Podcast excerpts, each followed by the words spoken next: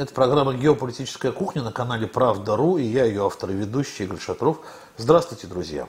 В нашей студии с уважаемыми экспертами мы беседуем о внешнеполитических интересах, которые с течением времени могут меняться, но всегда остаются главным основанием для принятия решений на международной арене.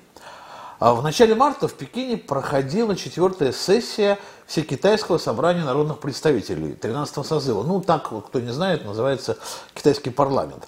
Не будем забывать также, что нынешний год юбилейный для китайских коммунистов. В июле 2021 года Компартия Китая будет отмечать свое столетие. Как я понимаю, там целый месяц э, торжества будет по этому поводу идти. О том, какой э, Компартия Китая вступает во второе столетие своей деятельности и как Китай готовится к другой дате, 2049 году, столетию КНР, побеседуем сегодня с директором Института Дальнего Востока Российской Академии Наук Алексеем Масловым. Здравствуйте, Алексей. Здравствуйте. Ну вот вышло так, что слово «Китай» в прошлом году, в 2020-м, упоминалось наряду со словом «коронавирус», наверное, чаще других в мире во всех странах. А, невольно приходит мысль, что все это не случайно, но мы можем об этом там, в ходе программы и подискутировать. Но а, можно еще подумать и, и вот о чем в свете а, вот этой китайской темы. А, год Китая 2020 Э, в таком вот странном контексте.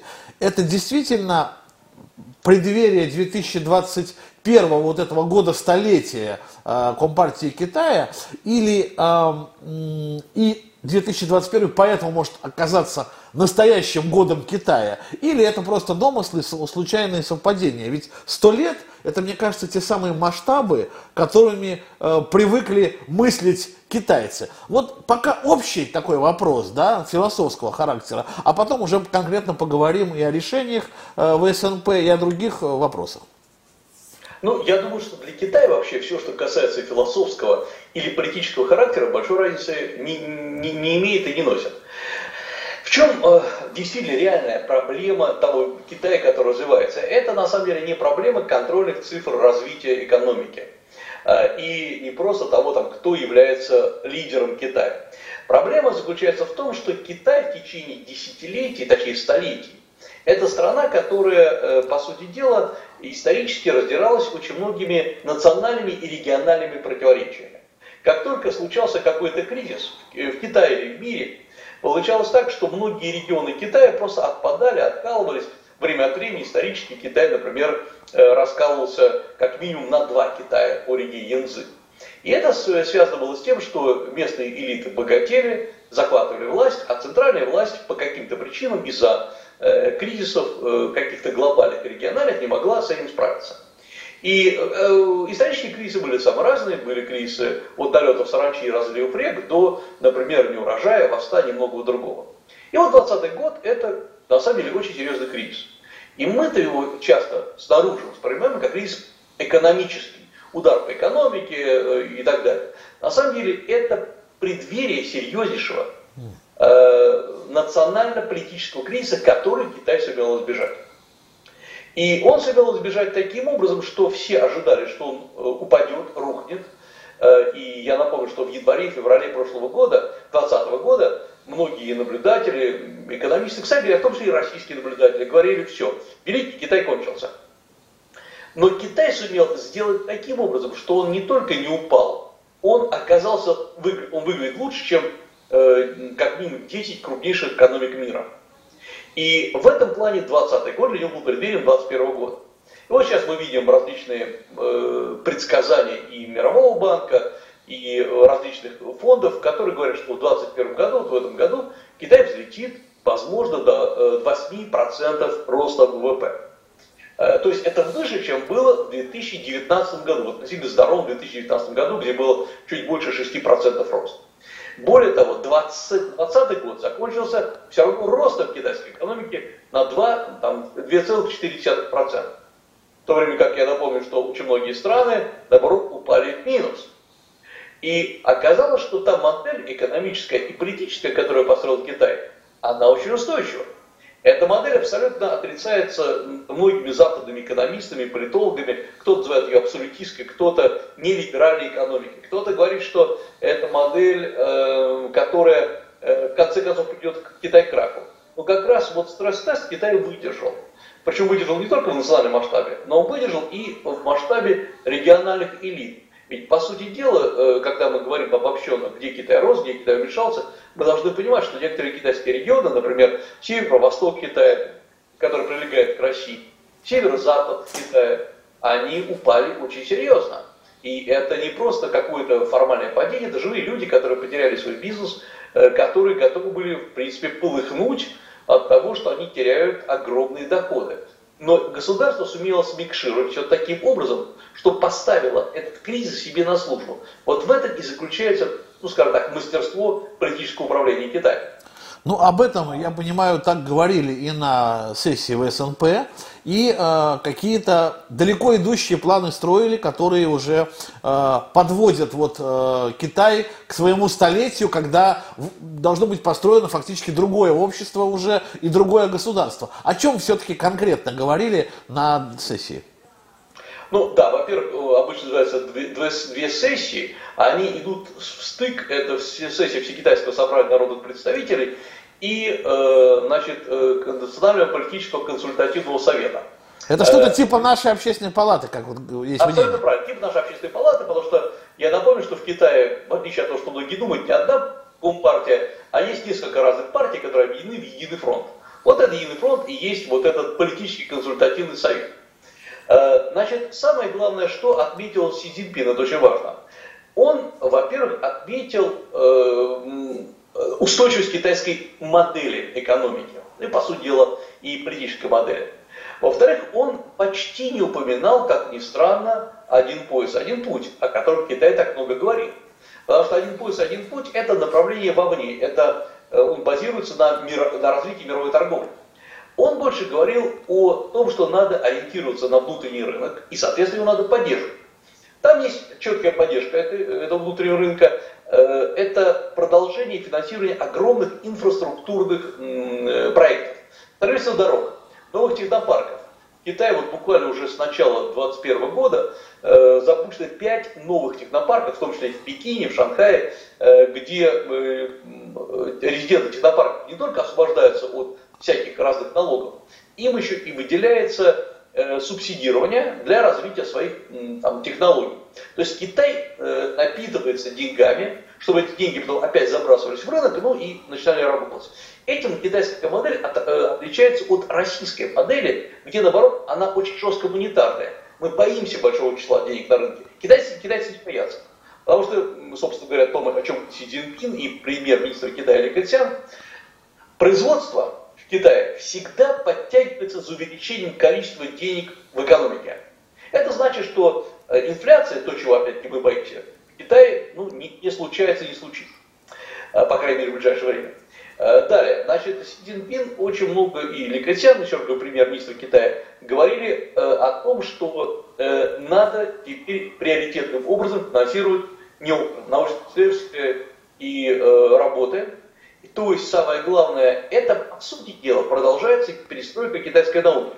Китайская наука должна быть не абстрактной, а должна заканчиваться конкретным результатом, который может быть внедрен в производство, и не важно, в аналитику, в экспертизу. И вот принято решение увеличить расходы на неокр в Китае до 7%. Раньше было там 2-3%, сейчас 7%. Это колоссальный абсолютно э, э, рывок. То есть Китай становится высокотехнологичной страной.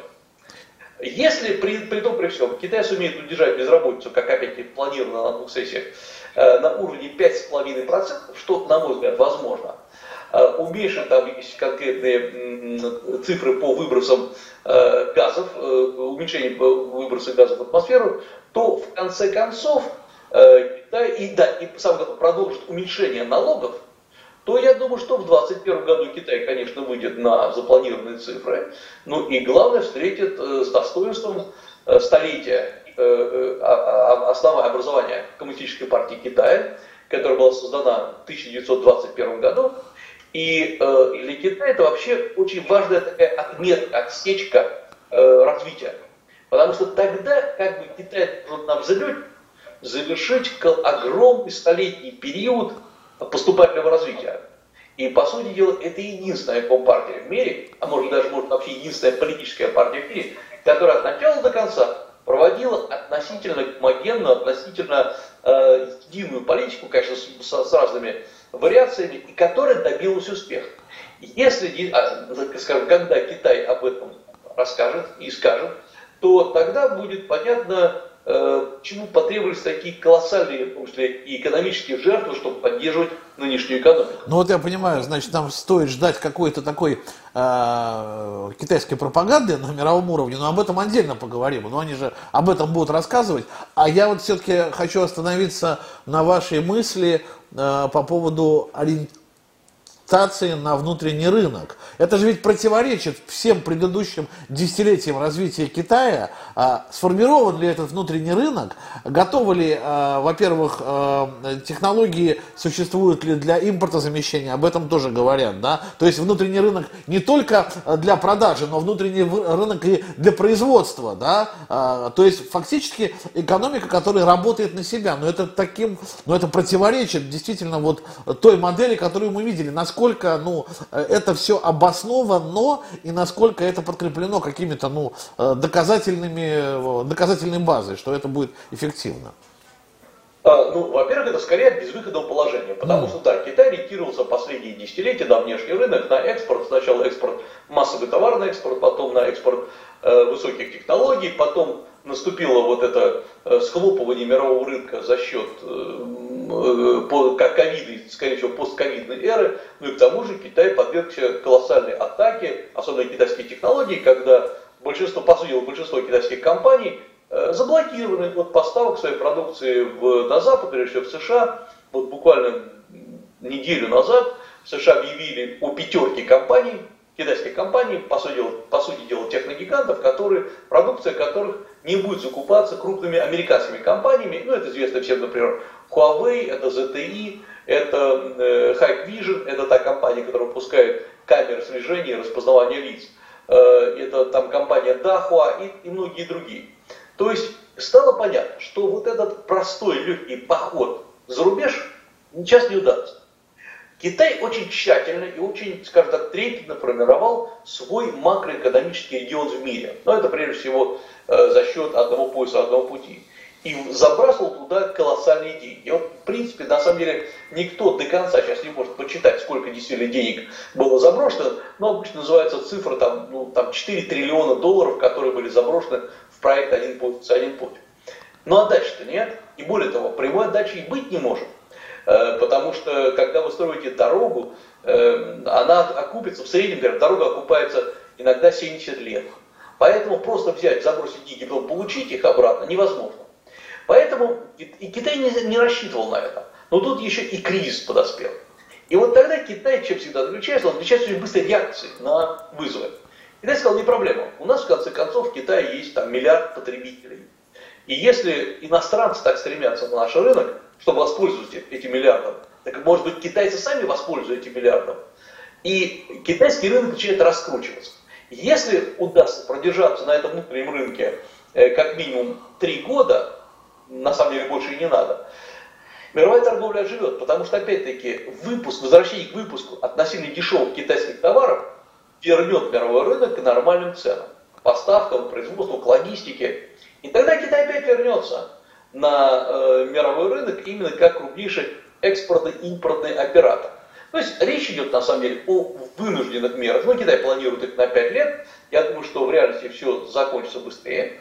Но что Китай делает? Например, Китай раздает ваучеры, чтобы китайцев приучить к цифровой валюте. Например, раздает ваучеры там, на тысячу юаней, грубо говоря, на 10 тысяч рублей, там, на 20 тысяч рублей, на 50 тысяч рублей. Это бесплатные ваучеры. Но вы должны именно цифровым образом начинать ими пользоваться, чтобы вы приучились к этой цифровой валюте. То есть Китай раздает деньги. Э, это то, против чего резко выступала, например, Россия против вертолетных денег. Или, например, Китай объявил о том, что будут продолжены меры от, э, по поводу того, что малые и средние предприятия в Китае будут целиком освобождены от налога на прибыль. А НДС в Китае уменьшен э, где-то до 1%, где-то до 3%. Э, в Китае он и так НДС ниже, чем в России. В Китае НДС там 9% в среднем, у нас 20%. И вот эти все меры, когда производство становится опять дешевым, в стране оказывается много денег, тут же начинается рост производства. Вот это и есть перезапуск внутреннего рынка. Но вот каким-то образом это отразится на внешней политике. Ведь смотрите, что получается. А, противостояние ведь не только с Соединенными Штатами возникает. Вот эта история, например, э, с украинским Мотор Сич. То есть китайцам там просто нагло, бессовестно, несправедливо дали по рукам. И я думаю, что это тоже охладит пыл э, входа Китая на рынки других государств, о чем мы и говорили. Сами Алексей до этого, да. То есть мы увидим какие-то перемены внешнеполитического и внешне, ну, э, внешней политики через экономику, да, и в принципе внешней политики Китая. Вот мы увидим перемены или нет? Значит, э, увидят их только специалисты, mm. которые очень э, внимательно за всем наблюдают, потому что Китай никогда громко не объявляет об изменении политики. Вообще Китай всех боится напугать своим слишком резким разворотом. Э, конечно, люди, которые постоянно за этим наблюдают, читают материалы, они видят все эти нюансы, все полунамеки, э, перестройку промышленности, но для внешнего мира ничего не изменится. А вот про Мотор Сич это отдельная история, потому что это вообще создание прецедента вокруг того, что э, Китай практически вошел в страну, я имею в Украину, по сути дела, на 70% начал финансировать Мотор Сич, точнее, собирался, подписал все документы, вдруг в самый последний момент ему говорят, нет, нельзя. Причем без объяснений. Э, все проблемы, как говорит Китай, это же украинские проблемы, да, внутри Украины. Это вы не разобрались, имеет ли Мотор Сич право продавать э, предприятие, не имеет права. Э, когда вы говорите, что Китай собирается украсть технологии, ну вы докажите. То есть у Китая есть как бы своя правда в этом плане. И э, компания, которая, собственно, Skyvision, которая э, с китайской стороны занималась этим делом, она, на мой взгляд, решила создать прецедент. Подать в суд на Украину, на украинские власти, и э, потому что я так понимаю, что это не единственный, э, а как бы антикитайский шаг со стороны целого ряда стран. Там, например, некоторые африканские страны, латиноамериканские, кстати говоря, центральноевропейские страны пытаются уйти от выполнения контрактов с Китаем. А Китай же все распланировал. Вообще Китай всегда считает, что если он распланировал, все страны автоматически должны с этим согласиться. У Китая есть как бы, ну и свои, скажем, ошибки в планировании. И когда вдруг страна говорит, нет, нет, у нас свои национальные интересы, то Китай сразу возмущается, не понимает, как это можно делать. И вот сейчас, например, даже подается. Я полагаю, отвечая, в общем, в целом на вопрос, э, Китай, э, весь мир почувствует изменение политики, экономической политики Китая. Потому что чем Китай перестроился по-настоящему? Долгое время мы воспринимали Китай как крупнейшего экспортера, как таковым он действительно являлся. Но Китай сейчас начинает позиционировать себя как крупнейшего импортера целого ряда продук э, продукции. И Китай очень активно дверь для импорта и говорит, приходите к нам, импортируйте, создавайте свои предприятия, но боритесь за китайский рынок. Это так же, как было практически в 80-е годы. Но приходите к нам не с какой-то чепухой, а приходите с высокими технологиями, с органически чистыми продуктами питания, с дешевыми и качественными вообще продуктами. И э, кто-то уже подсуетится. Например, американцы сразу на это реагируют, сразу ворвались с новым видом продукции, несмотря на все противоречия. Э, россияне, вот как-то, на мой взгляд, просто медлят, боятся, у нас медленнее машина крутится. Э, австралийцы попытались увеличить поставки угля, а китайцы сказали, нет, нет, ребят, значит, э, вы плохо себя вели по отношению к Китаю, поддержали американскую политику, мы будем искать новые э, рынки угля и так далее.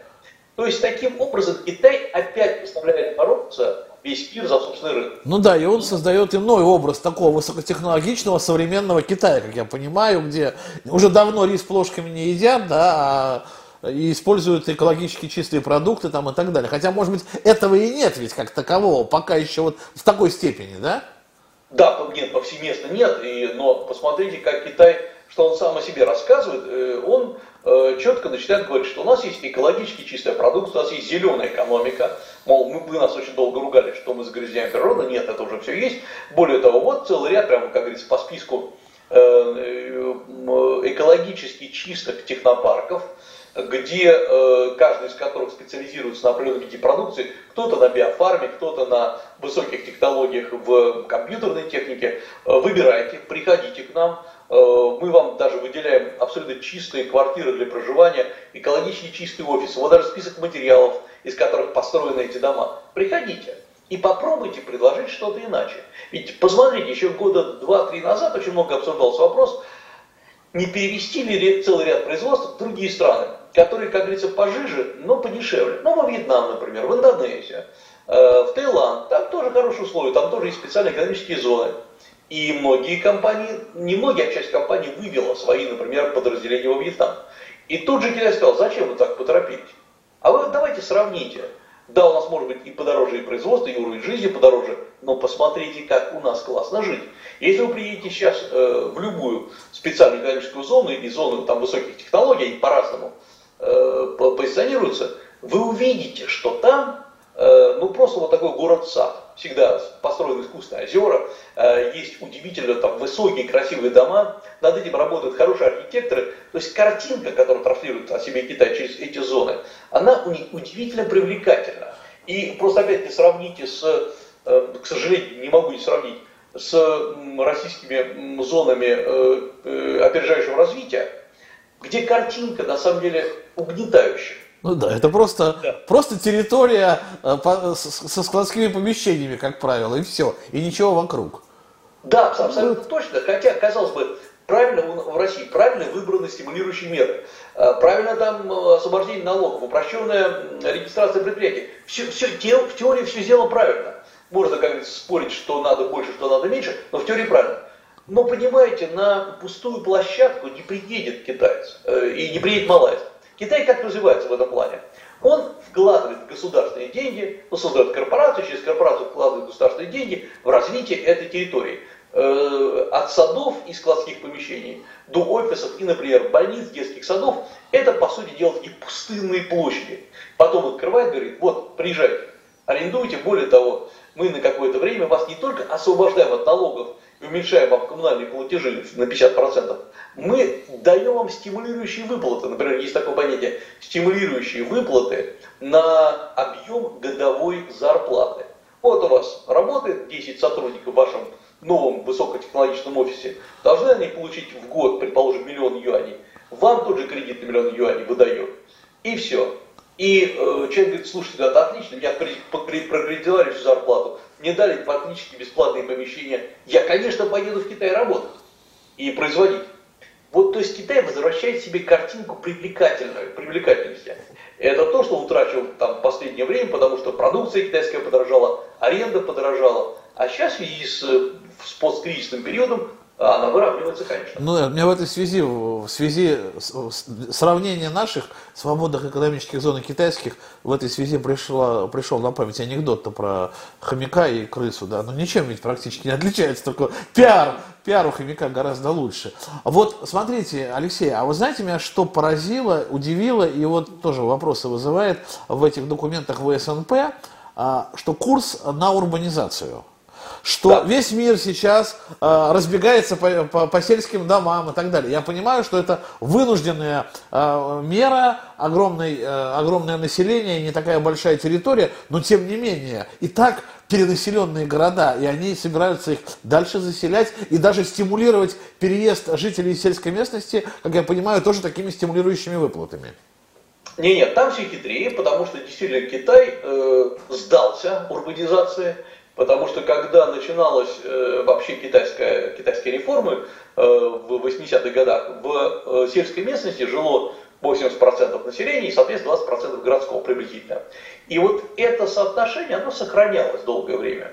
И в конце концов, в 2000-х годах начинается рост городов, когда города превращаются в агломерации, когда Э, города сливаются друг с другом, превращается в такой один бесконечный город. Если вы когда-нибудь там поедете в Шанхай или бывали в Шанхае, и вы едете, например, до соседнего, относительно соседнего города э, Суджоу или Ханчжоу на протяжении почти 700 километров, у вас идет один сплошной город. Вы не видите, где закончился один, начинается в другой. Э, и Китай долгое время не понимал, хорошо ли это или плохо. И вдруг оказалось, что на самом деле агломерация, если им правильно управлять, это хорошо. Э, и сегодня в Китае 60% э, городского населения, и Китай собирается довести его до 65%. То есть Китай сделал как минимум 4 крупных городских агломерации, в том числе по реке Янзы, вот река Янзы вдоль своего центрального течения будет уже, по сути покрыта одним большим сплошным городом. Потому что Китай почему боялся уничтожить село? Потому что село было производителем продуктов питания. Но оказалось, что уничтожай, не уничтожай, борись, не борись, все равно оно приходит в стагнацию. Потому что любой городской труд для людей оплачивается лучше, чем сельское хозяйство. Более того, э, средний возраст сельхозрабочих в Китае, средний возраст, 65-67 лет. То есть это в целом пожилое рабочее население. И оказалось, что при огромных объемах э, валютных запасов в Китае продовольствие выгоднее закупать, чем просто пытаться сохранить какие-то клочки земли, которые так уже э, засолены, замусорены, э, не рекультивируются. И Китай сказал, все, мы прекращаем это дело, что есть, то есть, но э, начинаем развивать города. А города развиваем не просто так. Мы развиваем крупные города. И вот обратите внимание, кто берет на себя развитие городов. Вот город Ханчжоу, о котором я только что упоминал. Город Ханчжоу, где есть такая поговорка, что самые красивые девушки Китая живут в городе Ханчжоу. Ну, может быть и так.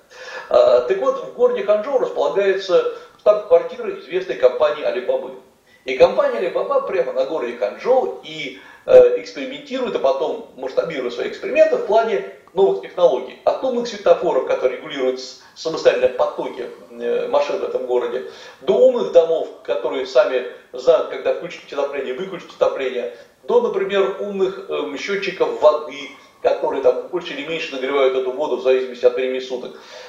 Вот, то есть корпорация Alibaba, она э, управляет, по сути дела, технологическим развитием города Ханчжоу. Есть другие города, которые управляются другими корпорациями, корпорация Tencent и многие другие. То есть города в Китае, вот эти агломерации, это умные города.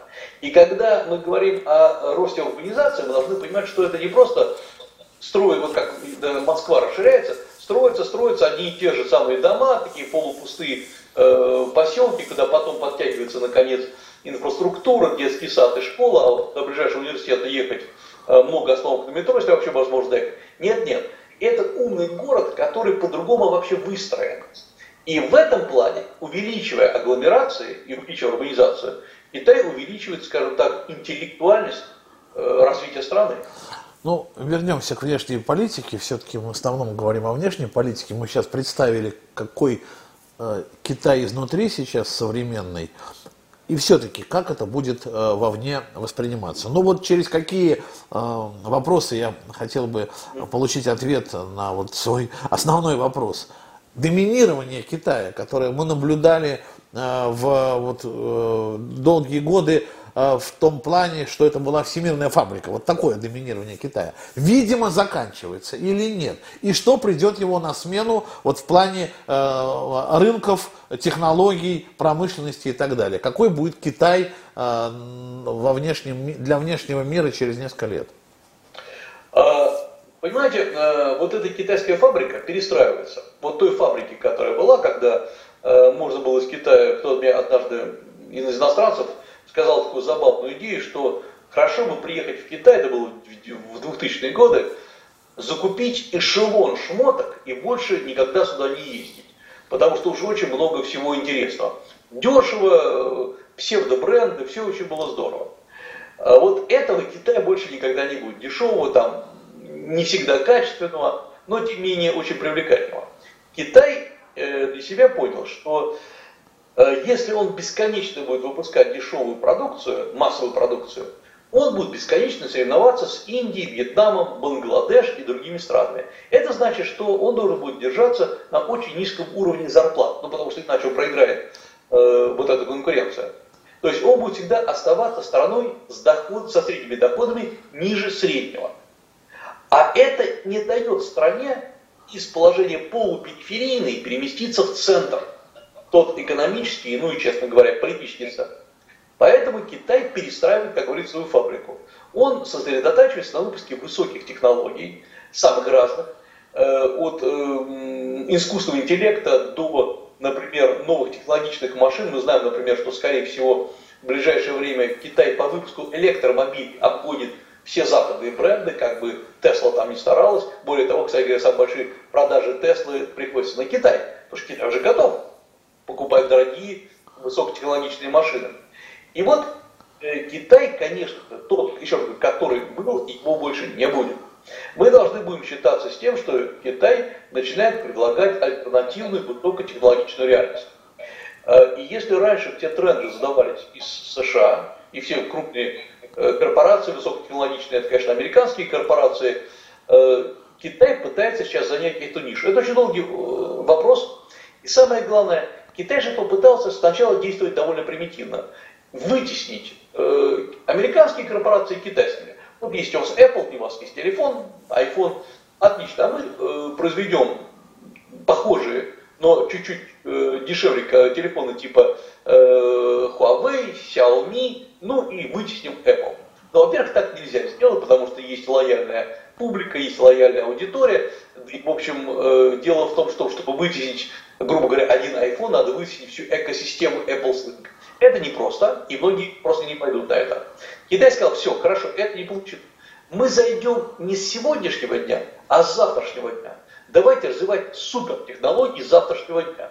Вплоть до передачи сигналов на расстоянии, эм, э, значительно более дешевой системы передачи электроэнергии и так далее. Вот сейчас Китай будет предлагать что-то, что на шаг, на два идет впереди американских технологий. То есть не догонять уже, да, а сделать так, чтобы догоняли Китай, и все. И тогда вроде бы и, говорить о первенстве странно вообще задавать этот вопрос. Ну вот смотрите, Алексей, Китай почувствовал свою силу, да? Сейчас уже все говорят сверхдержава, сверхдержава. Прямо, я не хочу эту тему глубоко и долго обсуждать, на мой взгляд, там есть вопросы, вот, но, тем не менее, а не возникнет ли желание экспортировать свою модель? А, экономическую и политическую. Не будет ли Китай экспортировать социализм, как Советский Союз его экспортировал в годы расцвета? Ну, во-первых, Китай очень научен опытом Советского Союза, он знает, чем это закончилось, знает о всех проблемах, которые были. Советский опыт в Китае же изучается очень подробно, значительно более подробно, чем у нас китайский опыт. Э, Китай вообще никогда не экспортирует свои политические модели. И, честно говоря, судя по всему, Китаю наплевать, какая политика или какое правительство находится у власти в той или иной стране. Главное, чтобы это правительство поддерживало Китай, китайские закупки, взаимодействие с Китаем. То есть э, за экспорт политической модели может быть спокойным, э, Китай этим никогда не будет заниматься. Да, но вот, вот но тем не менее, вот эти экономические связи, они все равно вынуждают, ну, к какому-то, я не знаю, кооперации какой-то. Кооперация сталкивается, например, с правилами и порядками, которые приняты в Китае. Не будет ли он навязывать свои порядки и правила другим странам? А, в экономическом в, плане? В экономике. В экономике. В, в экономике, конечно, будет, потому что, понимаете, когда Э, вы как Китай вкладываете миллиарды долларов в какую-то страну, вам хотелось бы, чтобы в этой стране была какая-то политическая устойчивость. Собственно, тогда зачем вкладывать, если все потеряли? И вот, опять-таки, возвращаясь к примеру в Украине, мы понимаем, что там происходит. Э, поэтому Китай э, всегда пытается сделать таким образом, чтобы вкладывать в те области и в ту страну, где он может контролировать хотя бы сектор экономики. И не случайно Китай, когда создает свои предприятия, например, в Латинской Америке это очень известно, он сразу меняет весь менеджмент. В дальнейшем э, ведутся переговоры с губернатором э, там, области или мэром города, где Китай четко определяет свои интересы. То есть Китай, конечно же, экспортирует свою модель. Но зачем, надо понять, зачем это делается? Потому что Китай уже не может э, выживать только за счет э, внутреннего развития. Да, как я уже говорил, 3-5 лет можно продержать за счет внутреннего рынка, но надо выносить все это дело за рубеж. Если вам дорого изготавливать какие-то детали в Китае, Э, или, например, отшивать рубашки в Китае. Так давайте мы сделаем китайский завод и за меньшую цену будем отшивать это, предположим, в Гондурасе или в Никарагуа. Э, поэтому Китай выносит части своей промышленности за рубеж. Но не в плане того, что вот, как многие говорят, пускай, пускай Китай в нас инвестирует. Нет, нет, как это происходит? Китай приходит, покупает уже готовое предприятие, как это было в США или в Латинской Америке, меняет менеджмент, берет на себя все торговые связи и сам управляет этим предприятием. Поэтому это не экспорт экономической модели, это скорее экспорт экономики как таковой. И я бы назвал это, честно говоря, если говорить совсем уж таким марксистским, э, марксистским лексиконом, это новый тип колонизации, потому что ведь классический колонизатор ни в коем случае не э, заинтересован в том, чтобы страна была уничтожена. Зачем? Страна должна производить дешевые продукты, именно те, которые не могут производить страны э, э, центрального региона. Вот если Китай видит, что э, внутри Китая нельзя производить дешево какие-то продукты, так давайте будем производить их в других странах. Переобучим их э, людей, э, переобучим менеджмент, вложимся, обучим, как правильно продавать и в конце концов воспроизведем нашу экономическую модель за рубежом. А что там в политике, да это не важно. Но мне кажется, они еще, знаете, что делают, Алексей? Вот это рецидив э, как раз мировой фабрики. Они часто не только менеджмент меняют, но и своих рабочих все-таки привозят. Вот обратите внимание, э, в Москве строится метро э, с помощью китайцев, несколько станций. Там работают китайские рабочие. Они в Москву привезли китайских рабочих. В Мьянме сейчас происходят определенные события, да, там э, горят несколько китайских фабрик, они забирают оттуда китайских рабочих, значит, там были китайские рабочие. То есть это вот еще такая технология используется. Ну, во-первых, большинство стран против этого довольно жестко выступает. Есть даже норматив, по-моему, мне кажется, есть и в России, когда договариваются о совместном проекте, то говорят, вот давайте, что было 50 на 50 или 25 ваших китайских рабочих, 75 наших. Я честно скажу, я не знаю, насколько это жестко соблюдается, это все под большим секретом. Я бы, честно говоря, никогда бы до этого не пошел по одной простой причине. Э, что нам от Китая нужно? Ну, предположим, у Китая есть инвестиции и особые технологии, которых, предположим, нет у нас. Именно с этого начинал сам Китай, когда в Китае не было никаких технологий, а был большой рынок. Что Китай говорил? Привозите российских рабочих, или пускай американские рабочие к нам приезжают. Нет, нет. Он говорил, вы нам технологии привозите и переобучите наших менеджеров, инженеров работать по вашим технологиям. Вот откуда взялась эта база для китайских технологий современных? Вот когда э, мы или какие другие страны, например, вот та же самая Латинская Америка, допускают китайских рабочих, она теряет будущее. Я не против именно китайских рабочих, я против того, чтобы мы упускали шанс получить китайские технологии.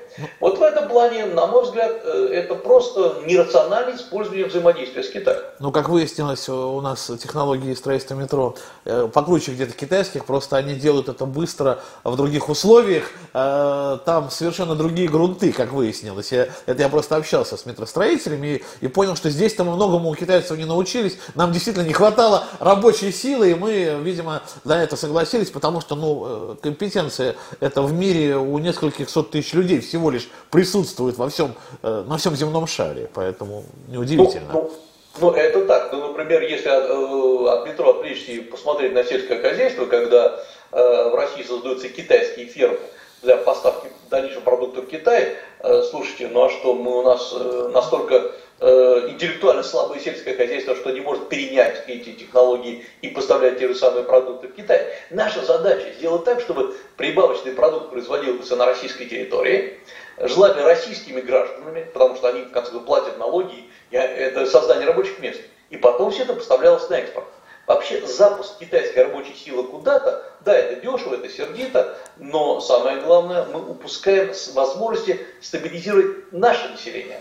В, в этом самая большая проблема. И вот, а, да, и вот, видимо, мы э, получаем таким образом новую модель, э, ну, полюса, что ли, мирового. Если вот воспринять современный мир уже не как однополярный точно, но, наверное, не как биполярный, а может быть даже некий такой трехполярный и новые пояса, полюса возникают, и один из полюсов Китай, он ведь не классический полюс, то есть он не, не имеет такой силовой составляющей, как США и как Россия, он не, свои интересы не продвигает э, с помощью э, военной поддержки э, сирийского правителя, да, а он продвигает их каким-то иным образом. Вот как это можно описать и чему стоит, чего стоит опасаться миру, если э, вот в Китае вдруг поставят такую задачу сделать 21 век э, веком Китая? Э, во-первых, Китай, мне кажется, как бы мы сказали, ну, имплицитно уже поставил эту задачу, и э, он не может ее не ставить, потому что э, психологически когда страна развивается, доращивает себя до таких политических, экономических масштабов, нельзя в дальнейшем просто сидеть у себя там на скамеечке и говорить, какие мы великие, но в мир мы во внешне мы не полезем. Потому что Китай же все время говорит, что мир, вот нынешний, как он устроен, он неправилен, он несправедлив. Он не так работает, как нам было бы выгодно. По патентным соглашениям, по устройству экономики. Но если просто кричать об этом, ну мир таким же останется. Поэтому Китай активно выходит в этот мир и говорит, давайте мы будем делать так-то так-то, давайте мы будем экспортировать нашу модель. И вот здесь главный вопрос. Собирается ли вокруг этой модели, как мы сказали бы, полюс или лагерь? существует ли он как таковой. Э, мы привыкли, что всегда полюс и лагерь собирается вокруг страны или страны, ну, США, например, или когда-то Советского Союза, который обладает несколькими жесткими параметрами. Ну, во-первых, военная сила, это очень важный вопрос. И эта военная сила всегда является неким, некой такой угрозой, как вел себя Советский Союз, сейчас США ведет себя. То есть, если что, мы применим. Э, Китай так никогда сейчас не говорит. Второй момент, это сила должна обладать своей устойчивой валютой. Американская валюта вполне устойчива, чтобы кто ни говорил. Когда-то э, советский рубль был таким же устойчивым, был даже переводной рубль для торговли между странами, членами СЭФ, все было нормально. А вот с китайским юанем тоже странная история, потому что китайский юань в транс, трансграничных расчетах занимает э, около там менее 3%. Это очень мало. Потому что, учитывая, что э, в мире э, э, китайский ВВП от всего мирового ВВП составляет 16-17%, а валюта меньше 3%, пол 2,7 что ли, то есть оказывается, что китайская валюта не является такой востребованной, чтобы Китай не говорил. Третий очень важный момент, на чем базируется сверхдержава, это умение и способность не только создавать проблемы, но и решать. То есть решать, например, проблемы от мировых болезней до мирового голода, э, ну, масса таких вещей. Вот здесь Китай на самом деле учится решать эти проблемы. Э, там вот Китай производит, произвел сейчас свою вакцину, ее активно экспортирует. Но мы понимаем, что Китай очень неординарная, неортодоксальная сверхдержава, которая, по сути дела, привязала к себе весь мир совсем другим. Она привязала массовым производством и, на самом деле, уже технологией. И в этом плане вокруг Китая образуется так называемый очень мягкий полюс. Это почему мягкий? Потому что он в любой момент может перекинуться и к другому полюсу, к третьему, четвертому, создать свой полюс. Например, вон э, страны Восточной Европы, в которые Китай очень много вкладывает денег, э, возьмем ту же самую Чехию, где Китай построил э, новую железную дорогу, вложил, если не ошибаюсь, около 3 миллиардов долларов. Но Чехия дружила, дружила с Китаем, а потом решила больше дружить с США. Но деньги у Китая взяла. Вот такие вот сейчас полюса. Поэтому мы говорим сейчас не о создании классических двух-трех полюсов, а мы говорим о, на самом деле, атомизации мира, когда возникают десятки э, полюсов, идет сильно деглобализация. И главный это вопрос, сделать эту деглобализацию управляемой, чтобы это не пошло в хаос. Вот Китай как раз за то, чтобы деглобализация политическая шла бы, но главное, чтобы весь мир продолжал покупать китайских товаров. И поэтому Китай очень боится хаоса, который может возникнуть. Хорошая китайская мечта, пускай она сбудется в том плане, что хаоса не будет. Ну что, э, время подошло к концу. Мы сегодня говорили э, о будущем, которое нас может ждать, если э, Китай свою задачу сделать ближайший век веком, веком Китая начнет активно исполнять. Будущее такое не очень понятное, такое размытое, но и будущее самого Китая тоже, несмотря на все такие э, прогрессивные движения, которые там происходят, тоже не до конца ясно. Поэтому надо внимательно наблюдать. Мало у нас людей, э, разбирающихся в китайской специфике. Хорошо, что есть Алексей Маслов. А, э, вот он сегодня у нас был в эфире, и мы, надеюсь, получили э, дополнительный набор информации для таких размышлений. Большое спасибо, Алексей. Всего доброго.